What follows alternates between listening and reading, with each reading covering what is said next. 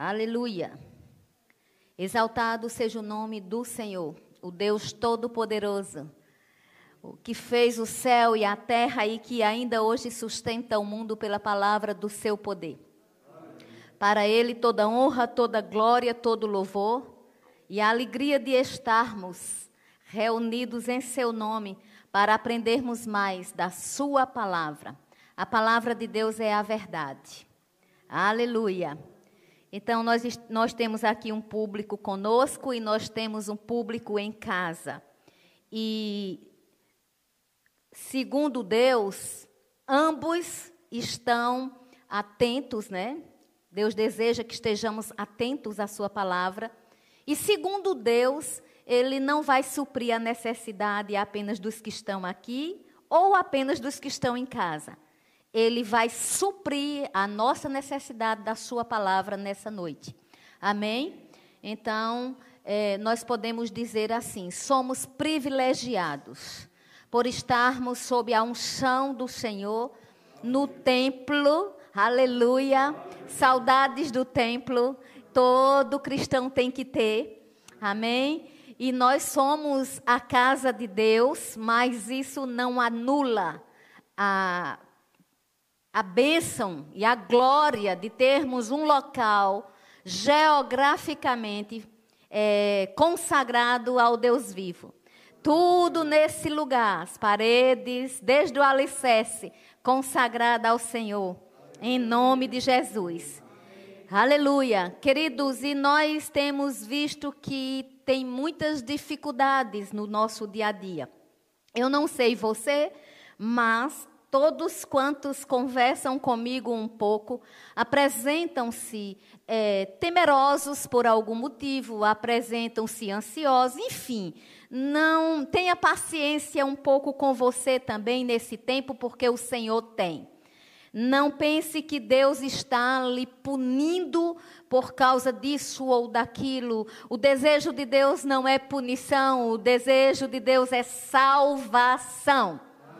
Então, quando eu fico atenta à palavra da verdade, o Senhor ajuda-me a derrubar os gigantes que porventura se formarem. Então, essa é a função da palavra de Deus: salvar e também gigantes derrubar. Para a glória do Senhor. Ele nunca vai mudar. Ele nunca mudou, ele não mudará.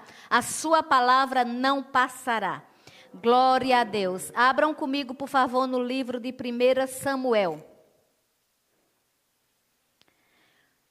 1 Samuel é um livro é, bem especial, né? Eu rio porque eu mesmo digo especial e eu digo todo livro da Bíblia é especial, viu? Mas assim, como eu vou falar de 1 Samuel hoje, necessariamente ele está assim, com especial, mais é, cheio de ênfase. É Samuel, aquele filho, né, de Ana, consagrado ao Senhor, que veio a ser o primeiro juiz é, o último juiz, aliás, e o primeiro profeta.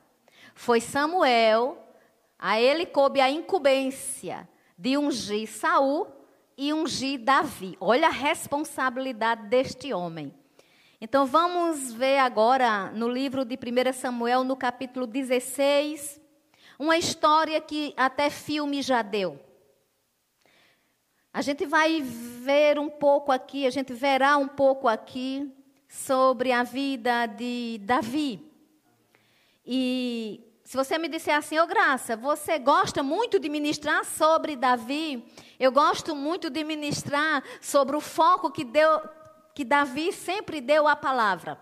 Seja nos erros de Davi, seja nos acertos de Davi, o foco de Davi era a palavra de Deus. E isso para mim é fundamental. No livro de Atos, no capítulo 13, está escrito que Davi foi considerado um homem segundo o coração de Deus. Olha que coisa tremenda. Um homem comum, um homem cheio de erros, um homem que cometeu inclusive pecados é, horríveis, mas esse homem foi considerado um homem segundo o coração de Deus, porque está escrito lá no livro de Atos, onde é mais ou menos assim: um homem, achei Davi. Achei Davi, um homem segundo o meu coração, que fará toda a minha vontade. Ei, Deus não não está procurando os perfeitos da terra. Deus está procurando pessoas que Ele possa dizer, segundo o meu coração. Ou seja, uma pessoa segundo o coração de Deus é exatamente a pessoa que está disposta a fazer a vontade de Deus.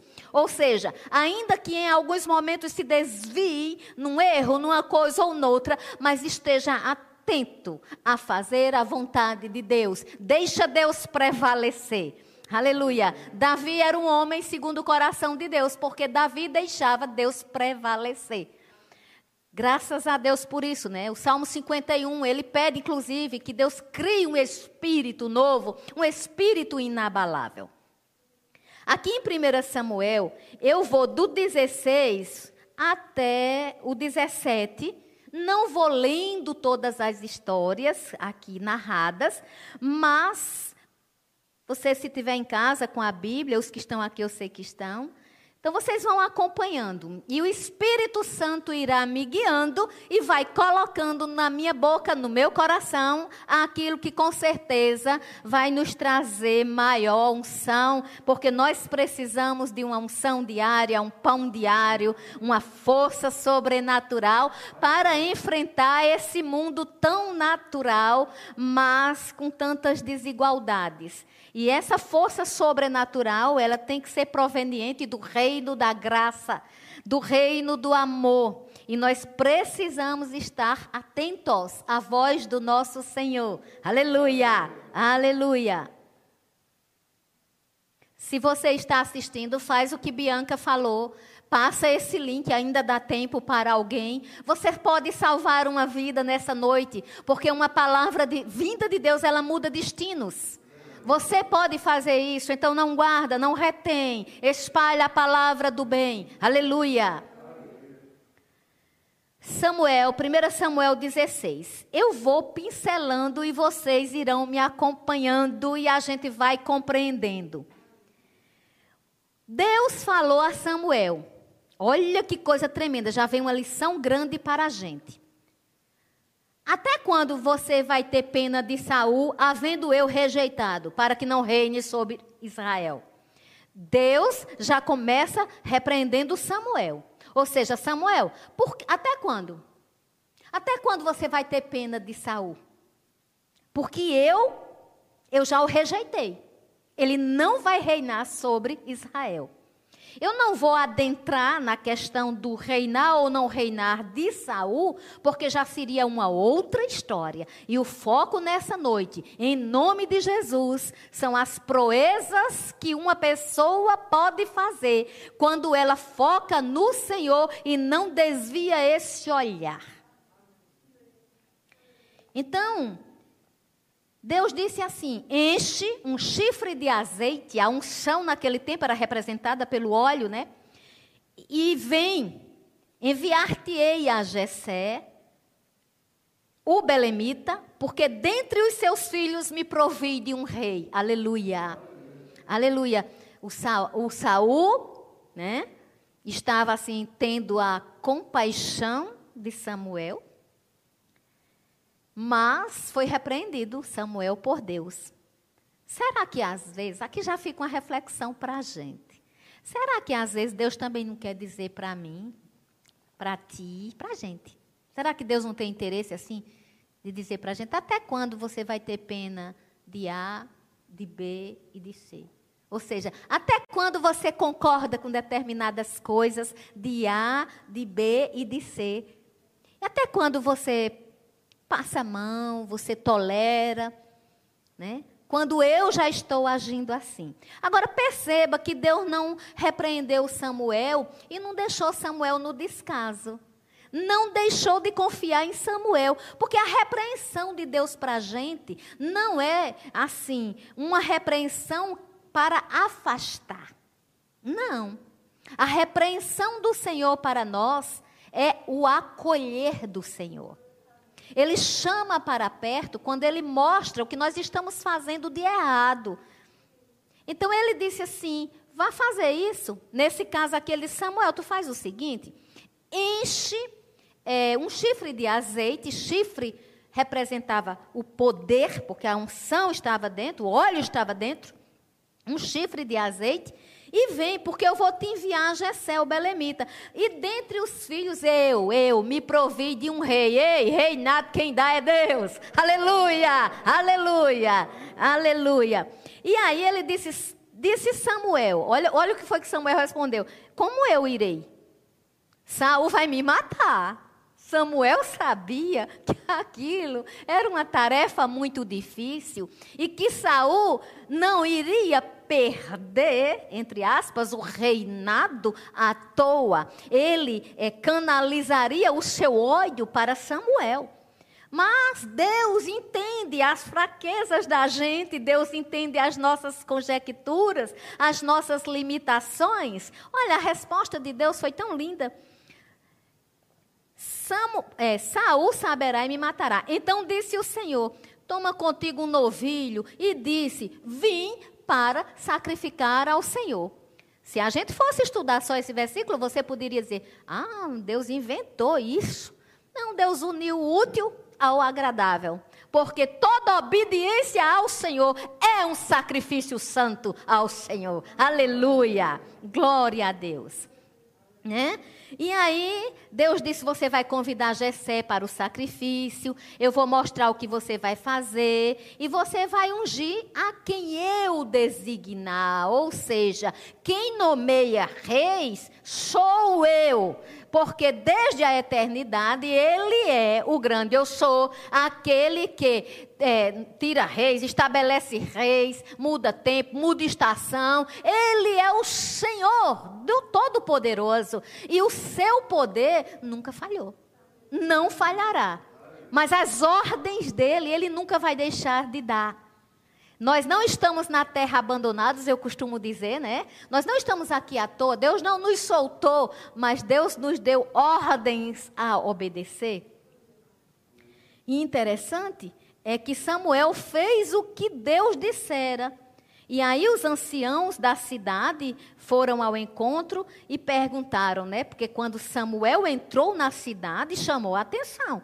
E os anciãos foram perguntar a ele: é de paz a tua vinda? Ou seja, ali era um tempo conflituoso. Era um tempo onde Samuel tinha uma representatividade muito grande. Samuel era o último juiz e Samuel era o primeiro profeta. Olha a responsabilidade ministerial deste homem, consagrado desde o ventre da mãe dele. Aleluia. E não esnobou o chamado, porque tem muita gente consagrada desde o ventre da mãe mãe, mas desdenha o chamado. Chamado a gente só cumpre se quiser. Deus não obriga. Você pode dizer, mas tem a história de Jonas, onde Jonas foi parar. Sim, foi para um fim proveitoso. Muitas vezes, as pessoas que têm o chamado tentam fugir para lá, para cá, mas terminam se deparando com o Todo-Poderoso. Então é melhor obedecer logo.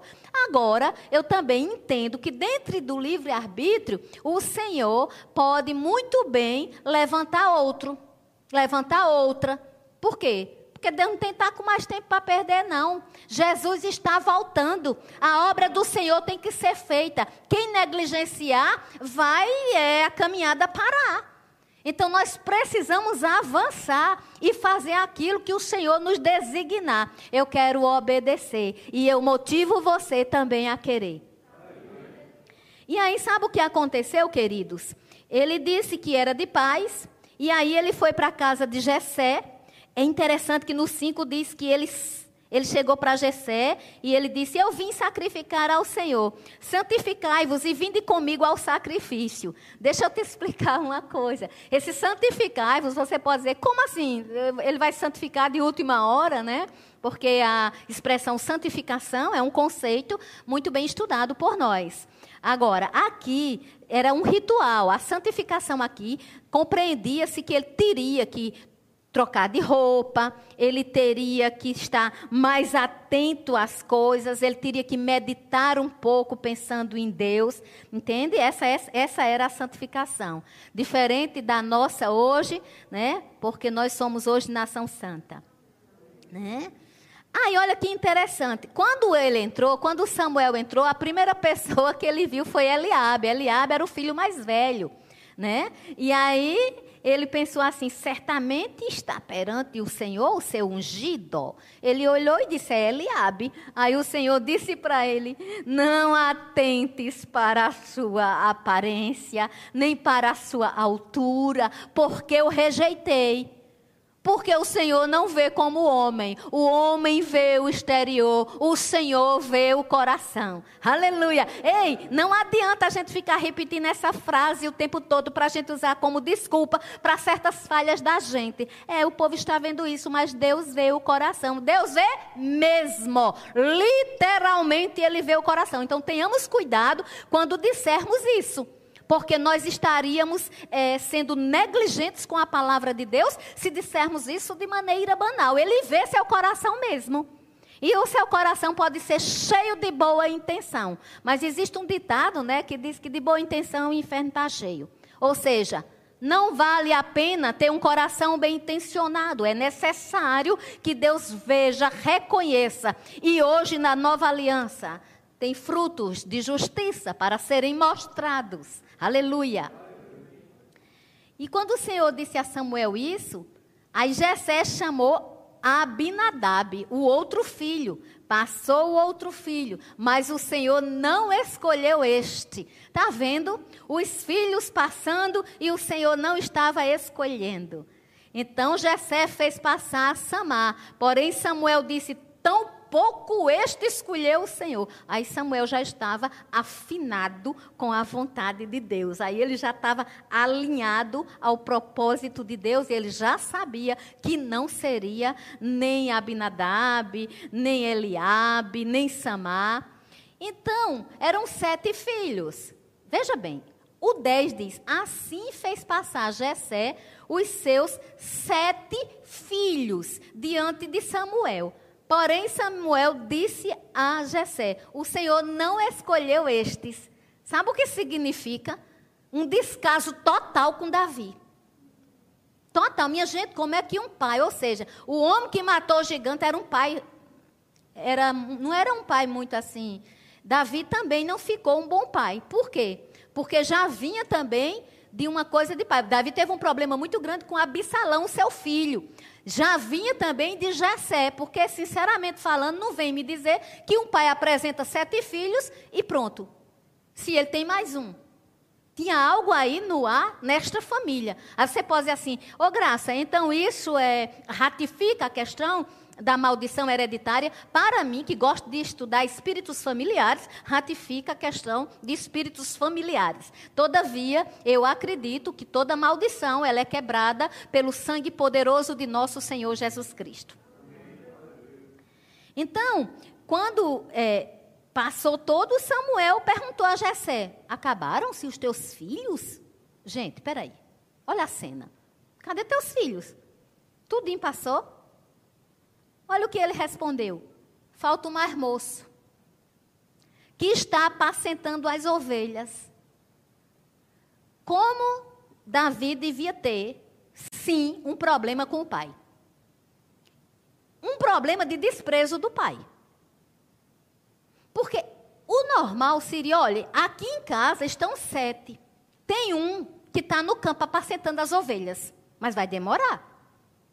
Não, a Bíblia não narra isso. Eu não vou entrar aqui porque estamos inspiradas a falarmos de outra forma, mas fica aí a reflexão.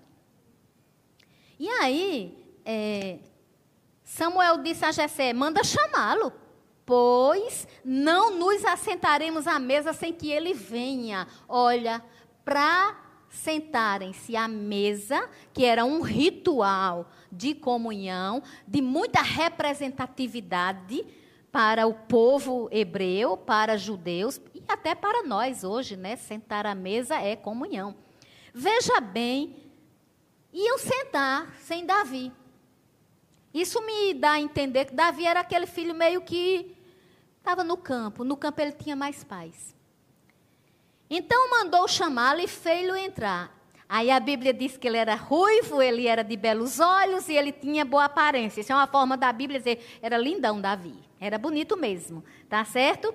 E aí, quando ele entrou, o Senhor disse: Levanta-te. Não foi nem Samuel, viu? O Senhor disse: Levanta-te e ungiu, pois este é ele. Aleluia. Glorificado seja o nome do Senhor aqueles que sido no campo, aquele que nem vinha para a mesa, iam comer primeiro, se não fosse o visitante, né? Ter dito, não, a gente não vai sentar na mesa, não. Né? E aí, quando ele chega, Deus tem uma palavra, porque Deus viu o coração dele. Deus disse, é este aí, unge. Porque sem unção, não dá para fazer as coisas para o Senhor, não. Tudo que Deus nos manda fazer, Ele nos unge. Então Samuel tomou o chifre do azeite e o ungiu no meio dos seus irmãos. A Bíblia é muito completa. Ela, ele diz assim: ele foi ungido no meio dos seus irmãos. Deus não chamou para o particular, não. Aqueles que são rejeitados, aqueles que são meio que desprezados, Deus honra em público. Aleluia! Glorificado seja o nome do Senhor. Aleluia! Eu não sei você, mas eu me alegro com a palavra de Deus. Né? E ele, no meio dos irmãos, ele foi ungido e daquele dia em diante o Espírito do Senhor se apossou de Davi. Então Samuel se levantou e foi para Ramá. Ou seja, Samuel já tinha cumprido a missão. Deixa eu te dizer uma coisa. A Bíblia diz que o Espírito do Senhor, olha o Espírito Santo no Velho Testamento, gente. A Bíblia diz que o Espírito do Senhor se apossou de Davi. Ai, que coisa linda, né? Ou seja, Tu és meu, Davi. Eu te ungi. Tu serás rei de Israel. Porque eu não vi tua aparência. Tu podia até ser bonito, mas beleza não leva a muita coisa, não. Agora, coração é o caminho que leva ao Pai. Aleluia. Aí sabe o que aconteceu? Eu não vou entrar muito nessa história aqui, do 14 até o 23, mas eu vou só trazer duas ressalvas. Primeiro, o versículo 14 diz que, tendo se retirado de Saul o Espírito do Senhor da parte deste, um. Não, vou ler direitinho. Tendo se retirado de Saul o Espírito do Senhor da parte deste, deste quem? Do Senhor. Um espírito maligno o atormentava. Eu não vou destrinchar muito essa, esse versículo, mas para que você não fique pensando, eita, Deus botou o Espírito Santo num e, e um espírito de tormento no outro. Deixa eu te dizer qual foi é, o, o sentimento. Deus não pode colocar o espírito dele, não podia naquela época colocar o espírito dele num sentimento de maldade, num sentimento de inveja. Então, por uma questão de tradução, algumas palavras ou alguns textos, eles, eles vêm meio que um pouco emaranhados. Mas o que nós temos que entender e tirarmos de lição aqui é que o seguinte: vinha um espírito maligno, atormentava Saul, e aí Davi tocava a harpa e esse espírito sumia. Eu acredito que até hoje, né, a música libera perdão, ajuda, né? Porque a pessoa, quando está ouvindo uma música, ela pode ser elevada pela melodia, pelo ritmo, e ela pode é, provocar nela mesma uma sensação de paz, e aí uma meditação, um pensar em Deus, uma reflexão, um arrependimento e uma libertação, eu acredito. Certo? Eu não estou falando de música gospel não, essas também são utilizadas no louvor, mas eu estou falando dos momentos de adoração e louvor a Deus. Né? As músicas gospel ajudam, porque tem umas que tem umas letras tal qual está na palavra. A questão da santidade de quem canta, isso é problema deles com Deus. Agora, o que é que eu queria lembrar para você aqui no. É, depois disso tudo, né? Saul pediu a Jessé. Disse assim: Ó, oh, não, não, eu não queria que o rapaz fosse para casa, não. Deixa ele comigo aqui. Deixa ele comigo, porque eu achei graça nele, ou seja, ele achou favor em Saul. Aí vem o desafio de Golias, né? Que já deu filme, todo mundo conhece. Mas que tal a gente passear um pouquinho nesses versículos e aprendermos mais nessa noite para a glória de Deus? Vocês estão aqui comigo? Amém? Aleluia. Veja bem. Os filisteus. Quem eram os filisteus? Eram os inimigos que lá no capítulo 14 brigaram é, filisteus e israelitas. Só quem é Efraim. Aí aqui eles já estão noutro lugar, estão em Judá, né? E eles se juntam para a guerra. Isso já está no capítulo 17. Aí Saul e os homens de Israel se ajuntaram no vale de Elá e ordenaram a batalha contra os filisteus. Haveria guerra. Estavam estes no monte, né? Aí saiu do arraial, no 4, um homem guerreiro cujo nome era Golias de Gate, da altura de seis côvados e um palmo, ou seja, seis metros e, e meio. Era como se fosse 50 centímetros é, esse meio, esse meio.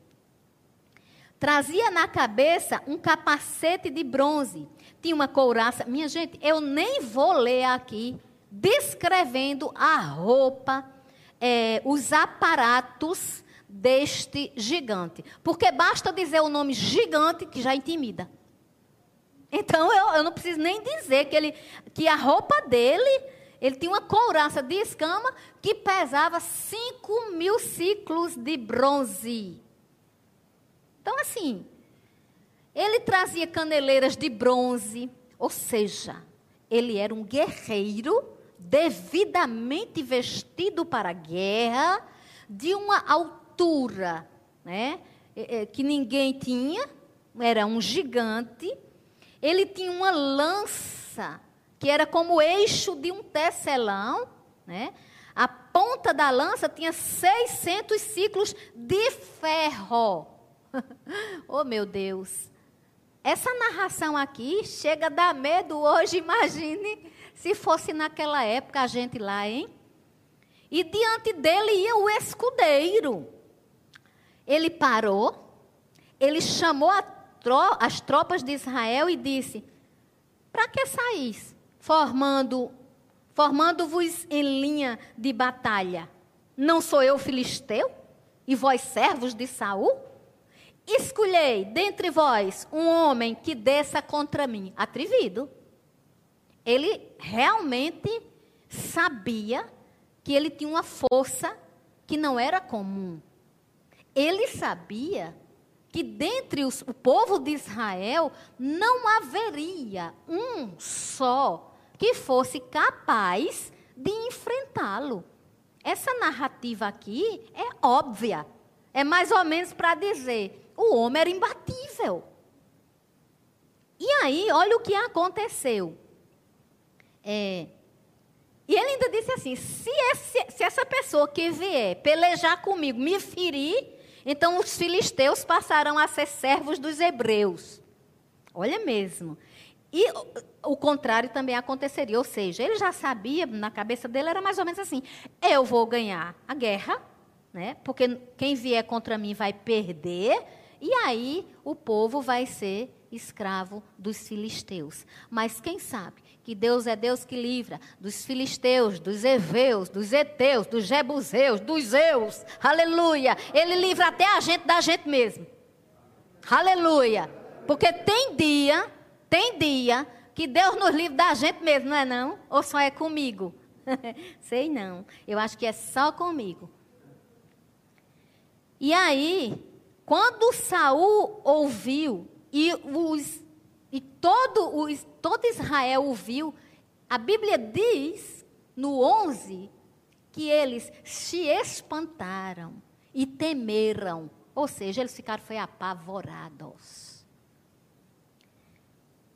Davi era de Belém de Judá.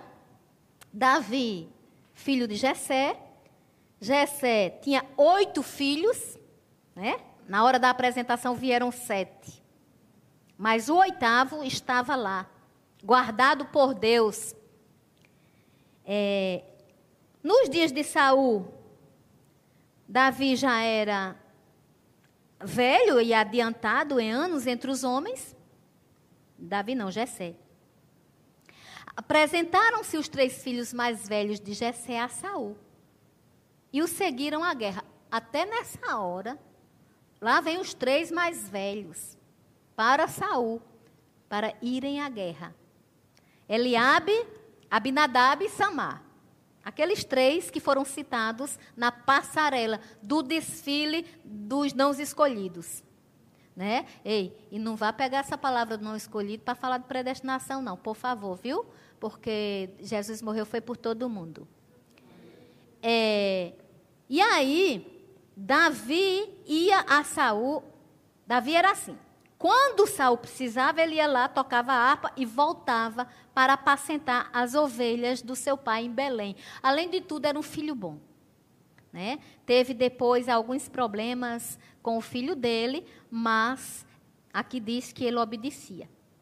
Chegavam-se, pois, o filisteu pela manhã, ap apresentou-se por 40 dias. Você imagina, 40 dias de ameaça. Minha gente, isso não é brincadeira, não. E nem isso é história para enfeitar a Bíblia, não. Isso é real. 40 dias de afronta.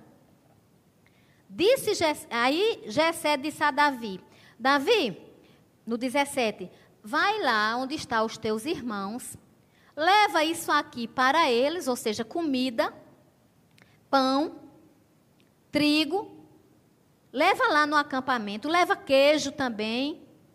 Também leva, leva queijo para o comandante, ou seja, honra a autoridade. Visita teus irmãos, vê como é que eles estão e traz uma prova de como passam, ou seja, traz uma prova, porque se você chegar aqui só dizendo que eles estão bem, eu não vou acreditar muito não, porque o negócio lá tá feio, eles estão em guerra com os filisteus. Saul saiu, né? Com os homens de Israel para o vale de Elá, para pelejar com os filisteus. Mas havia um desafio que tinha sido feito, e este desafio precisava ser respondido. E no dia seguinte, Davi se levantou de madrugada. Eu acho tão bonito nesse 20. Toda vez que eu leio essa história, eu paro aqui. Deixou as ovelhas com um guarda. Ou seja, que homem cuidadoso, que homem zeloso se fosse outro, soltava tudo que estava fazendo e ia lá, ou então não ia, mas ele não, ele, ele deixou as ovelhas com um guarda, ele cuidou das ovelhas, verdadeiramente um pastor. E ele saiu, ele chegou no acampamento, né? E já ouviu os gritos de batalha, chamando para peleja. Então os israelitas e os filisteus já se puseram em ordem, fileira contra fileira, assim era, né, a, a arte da guerra naquele tempo. E Davi, deixando que trouxera aos cuidados do guarda, ou seja, olha que homem cuidadoso. Ele não jogou, ele não disse assim, ele não se apavorou. Porque ele podia ter se apavorado e ter dito: ah, o negócio está mais feio do que eu pensava. Soltava e corria. Mas não, ele deixou que ele trouxera aos cuidados do guarda da bagagem. Ou seja, ele se dirigiu à pessoa certa. Aleluia. Quando tiver uma causa, quando tiver algo, dirija-se à pessoa certa. Aleluia. E chegando, perguntou aos seus irmãos se eles estavam bem. E quando Davi estava conversando com eles, eu acho interessante o 23, a última frase. Estando Davi ainda a falar com eles, os que vinham subindo do exército dos filisteus, o duelista, cujo nome era Golias, o filisteu de Gate, falou as mesmas coisas que antes falara. E Davi o ouviu. Aleluia! Pela primeira vez, Davi estava ouvindo o filisteu de Gate, cujo nome era Golias e cujo é, a amostragem era gigantesca. Não era só um gigante. A, a roupa, tudo nele era gigantesco. Todos os israelitas, vendo aquele homem, fugiam de diante dele e temiam grandemente. Quem ia ficar? Todo mundo tinha medo mesmo. E diziam uns aos outros: Olha, além deles fugir, além deles ter medo, eles apontavam para o outro e diziam assim: Você viu aquele homem? Subiu para afrontar a Israel.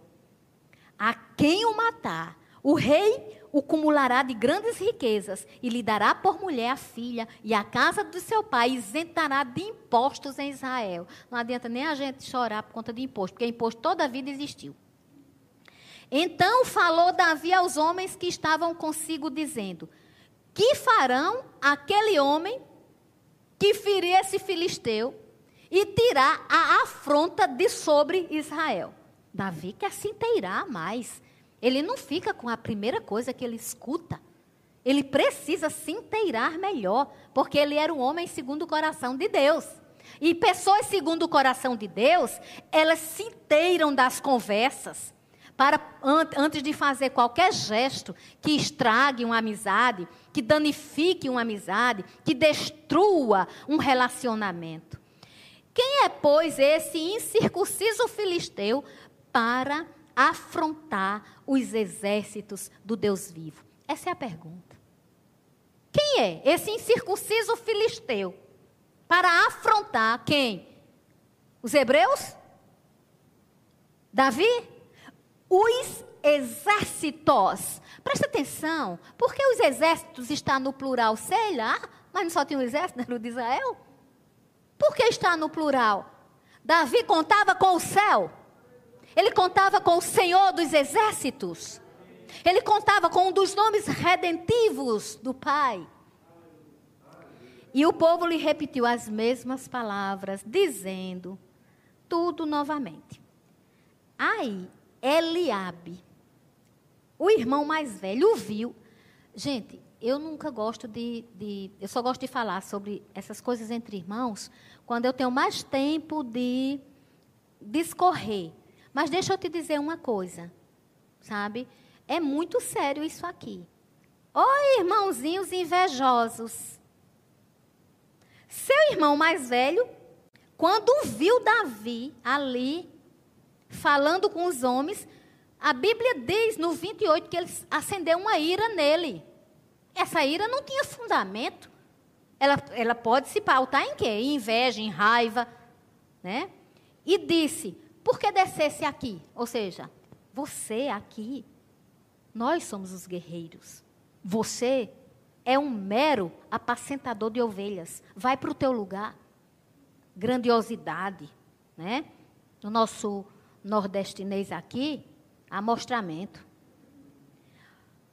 A quem deixastes aquelas poucas ovelhas no deserto? Se ele tivesse antes perguntado somente, porque com quem você deixou as poucas ovelhas? Aí poderia dizer assim, não, ele também estava cuidadoso com o rebanho que eles tinham. Não, era inveja mesmo, era ruindade. Porque ele aqui foi logo julgando. Ele foi dizendo, bem conheço a tua preguiça e a tua maldade. Gente, olha que acusação. Eu não sei você, mas a acusação de irmão dói. A acusação de pessoas que nós amamos dói. Eu não estou dizendo que a gente não vai entender uma coisa errada e a gente fazer uma suposição que se a gente tiver a oportunidade, ou mesmo a gente cria a oportunidade, o momento oportuno, a gente disfarça. Mas quando a gente simplesmente já vai julgando desse jeito, ferindo desse jeito, desconsiderando padrões, esse cara aqui estava desconsiderando que ele estava falando do irmão, de uma pessoa que já se mostrara cuidadoso e eleito de Deus. E aí, disse: Eu conheço a tua, pregri, a tua presunção. Eu tinha dito preguiça. Se eu disse preguiça, anula. Conheço a tua presunção e a tua maldade. Descestes apenas para ver a peleja. Ou seja, você gosta de movimento. Você desceu aqui só para isso, porque você é um presunçoso. Você se acha. E tem mais, você tem maldade, olha mesmo. Como você pode dizer que uma pessoa que é segundo o coração de Deus tem maldade? É sério, é muito sério. Essa língua que a gente tem e essa boca que a gente tem, a gente tem que entender que a gente tem que ser mais pronto para ouvir e tardio para falar. Eliabe podia ter ficado calado. Davi olhou para Eliabe e disse: Que fiz eu agora? Eu subtendo que quando ele diz assim, que fiz eu agora, ele está dizendo, porque todas as vezes tu implica comigo. Que fiz eu agora? Né? Fiz somente uma pergunta. Ele não respondeu com arrogância, com a presunção nem com a maldade a ele atribuída. Ele fez: Que fiz eu agora? Eu só fiz uma pergunta. E aí, uma lição da noite, minha gente. Ele respondeu isso para esse Eliabe, irmão dele, que o ignorou, que o machucou. Sabe o que ele fez? Ele respondeu calmamente. Depois, sabe o que ele fez? Desviou-se dele. Aleluia! Você não precisa, eu não preciso ficar aonde somos indesejados. Aleluia! Sabe que Deus tem um segredo para a gente indesejada? Ele é aquele que acolhe, porque foi ele que disse assim: ainda que um, uma mãe tivesse com um no braço, um na barriga, e esquecesse do que estava mamando, ele não esqueceria. Aleluia! Se a gente não se pegar nessa verdade, a gente não pode derrubar gigantes nessa terra. Nós temos que entender que somos amados e nos apresentarmos a Deus como obreiros aprovados e deixarmos que das nossas causas o grande eu sou que nunca mudou vai cuidar.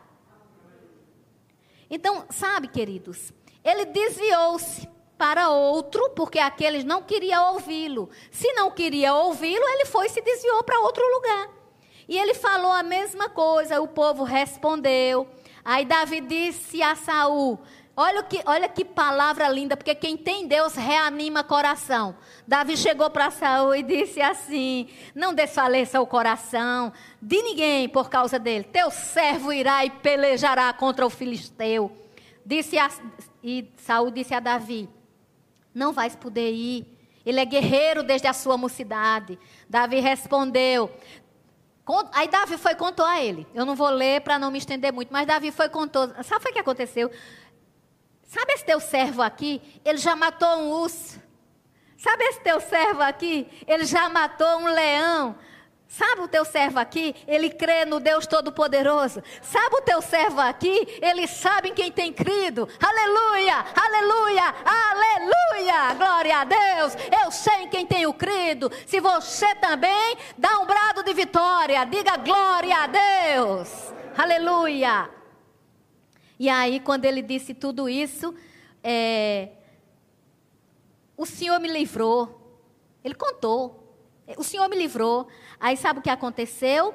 É, Saul pegou, disse, é, era aquela coisa, não tem tu, vai tu mesmo, não tem ninguém, vai tu mesmo, sabe? Não foi muita credibilidade.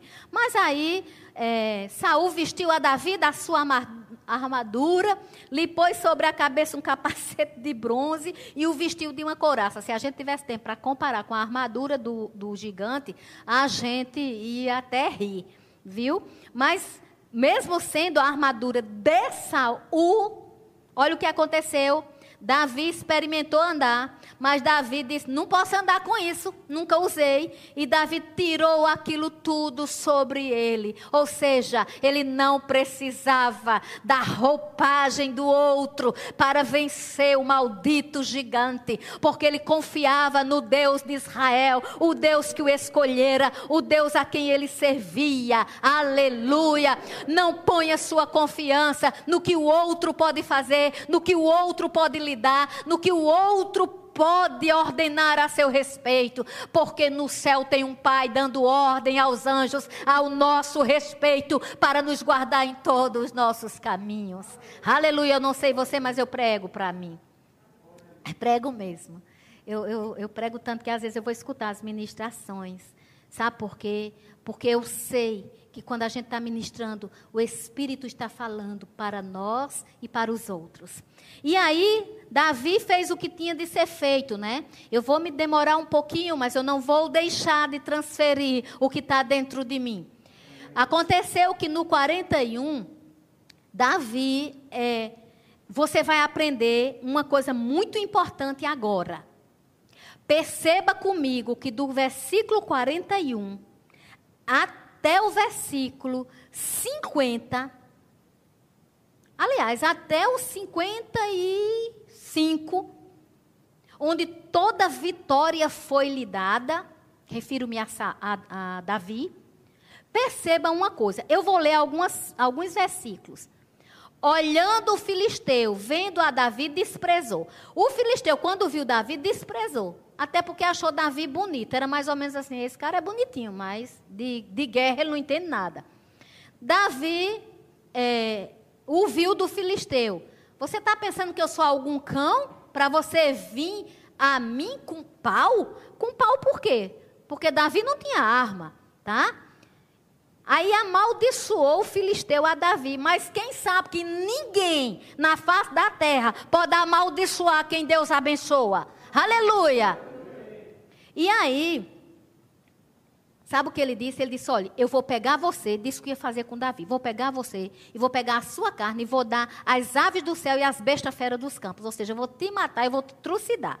Aí sabe foi o que aconteceu? Davi disse para ele: Tu vens a mim, eu não vou nem dar muito ibope para o discurso de Golias. Tu vens contra mim com espada e com lance e com escudo. Eu, porém, vou contra ti, em nome do Senhor dos exércitos, o Deus dos exércitos, o Deus dos exércitos de Israel, a quem tens afrontado. Aleluia! E hoje mesmo o Senhor te entregará nas minhas mãos. O Senhor vai te ferir a cabeça. Os cadáveres do arraial dos filisteus hoje serão dados às aves dos céus e às bestas feras da terra. E toda a terra saberá que há Deus em Israel. Aleluia, aleluia, Deus de guerra. É, e ele diz: Saberá toda essa multidão que o Senhor salva, não com espada nem com lança, oh Deus de paz, porque do Senhor é a guerra e ele vos entregará nas nossas mãos. Aleluia! Deus não precisa de grandes coisas para fazer grandes milagres. Aleluia! Não era Golias que intimidaria os filhos de Deus. Sabe o que aconteceu, queridos? Davi meteu a mão no alfoge e tomou dali uma pedra, uma pedra. Às vezes tem até umas historinhas que diz cinco pedrinhas. Foi não, viu gente? Foi uma pedra, a Bíblia diz. Uma pedra e com a funda lhe atirou e feriu o filisteu na testa. A pedra, a pedra, encravou-se-lhe na testa e ele caiu com o rosto em terra. Ou seja, bombeou, pegou o capacete, afastou um pouquinho, a pedra atingiu o alvo. A pedra sempre atinge o alvo. Você verá que pedra é essa. Assim prevaleceu Davi contra o filisteu com uma funda e com uma pedra.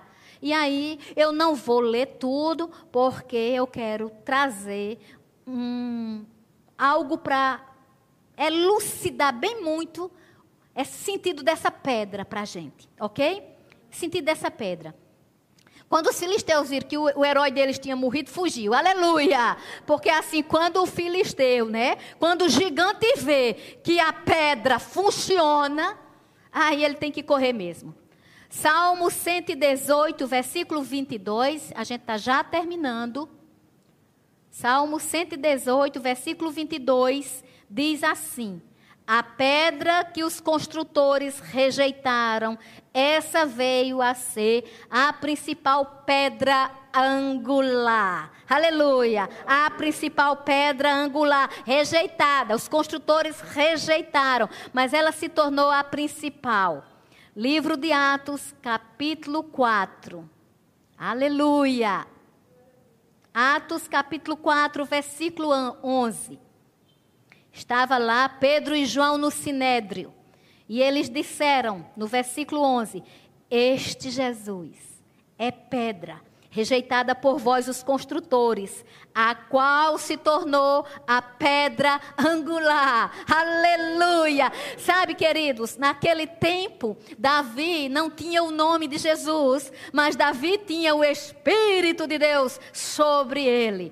Sabe, eu quero fazer uma, uma, um confronto agora. Quem não tem gigantes? Quem não tem gigantes? Porque hoje o gigante não é esse que se apresenta com aparato. Sabe quais são os gigantes hoje? Os gigantes hoje são as fofocas. Os gigantes hoje é o vírus. Os gigantes hoje são doenças que a medicina não está conseguindo encontrar cura. Os gigantes hoje são os relacionamentos maldosos, as pessoas invejosas, as pessoas que querem porque querem passar na frente dos outros de todo jeito. Hoje é a, o gigante da falsidade. A gente abraça a pessoa, acolhe a pessoa no primeiro probleminha que nós tivermos, nós somos maltratados, nós somos magoados. Por quê? Porque existe gigante da intolerância, gigante do desrespeito, gigante da desobediência. Eu sei lá qual é o teu gigante, meu irmão, minha irmã. Eu sei qual é o meu, eu sei quais são os gigantes que se apresentam, mas eu sei também de uma coisa, eu aprendo e aprendi com a história de Davi. Davi não precisava de muito, Davi não precisava de multidão, ali não foi todo mundo, não, Davi foi. E ele foi com uma força, com uma pedra. Essa pedra, ela é simbólica. Lá, ele pegou uma pedra, ele jogou a pedra no gigante. Mas, para nós entendermos melhor essas questões de pedra, nós hoje podemos atirar contra os gigantes a palavra de Deus. Jesus é a palavra. Sabe o que é que acontece? Que eu disse que nós iríamos ver do versículo 40 em diante o foco. Você não vê um minuto Davi prestando atenção em quem não acreditava nele. Você não vê um minuto Davi dando atenção àqueles que duvidavam e zombavam dele. O problema, amados, é que eu e você, nós estamos acostumados a ouvir todo tipo de vozes e não selecionar a que no coração tem que ficar. Nessa noite, em nome de Jesus, sob essa unção, sob essa palavra, eu declaro poder de Deus para mim e para você. Vamos selecionar o que é que a gente vai dar atenção. A gente precisa entender, você não vê um minuto Davi falando na potência do gigante, mas a gente não. A gente tem um problema, a gente conta para um, a gente conta para outro, a gente conta para outro. E cada vez que a gente vai contando, o problema vai se intensificando. Porque um já vai se admirando, outro já vai se espantando e o negócio vai aumentando. Mas nessa noite, o Senhor está dizendo: Eu quero que seus sentimentos você vá negando e em mim vá acreditando, porque sou sou Deus que pode fazer, sou Deus que pode realizar e sou Deus que dou Jesus para com ele qualquer gigante você derrubar. Aleluia! Glorificado seja o nome do Senhor. Aleluia! E para terminar de verdade, 1 Pedro, capítulo 2, tem algo muito lindo. Terminando mesmo, porque não dá para explicar, não. Se eu pudesse, eu ministrava a noite todinha. Não, não me canso. Mas temos um tempo aí. Veja bem, no 4 do versículo do capítulo 2. É, o 3. Se você já tem experiência de que, de que o Senhor é bondoso, chegue-vos para Ele, a pedra viva a pedra que vive, rejeitada sim pelos homens, mas para com Deus, eleita e preciosa. Muitas rejeições humanas te elevam diante de Deus, porque se Deus estiver te olhando e você estiver se colocando como eleita, como preciosa, você é uma pessoa eleita, você é uma pessoa preciosa. Obrigada, Espírito Santo, por me lembrar isso todos os dias. Aleluia. Eu tenho que ministrar com vida. Aleluia. Também vós mesmos, vós mesmo, a pedra era Jesus, a pedra angular, ele era a pedra principal. Porém, vós mesmos, como pedras que vivem, sois edificados santificados, casa espiritual, para serdes sacerdócio santo, a fim de oferecerdes sacrifícios espirituais agradáveis a Deus por intermédio de Jesus Cristo. Por isso está na Escritura: Eis que ponho em Sião uma pedra angular, eleita e preciosa, e quem nela crê não será de modo algum envergonhado. Aleluia! Satanás está derrotado, ele é destruído. O povo de Deus vai seguir e é a pé enxuto. O mar já se abriu, Jesus já veio, o gigante já foi derrubado. Agora é somente abrir a boca e deixar que todo dia, no meu viver e no seu viver, Cristo Jesus seja verdadeiramente exaltado. Aleluia.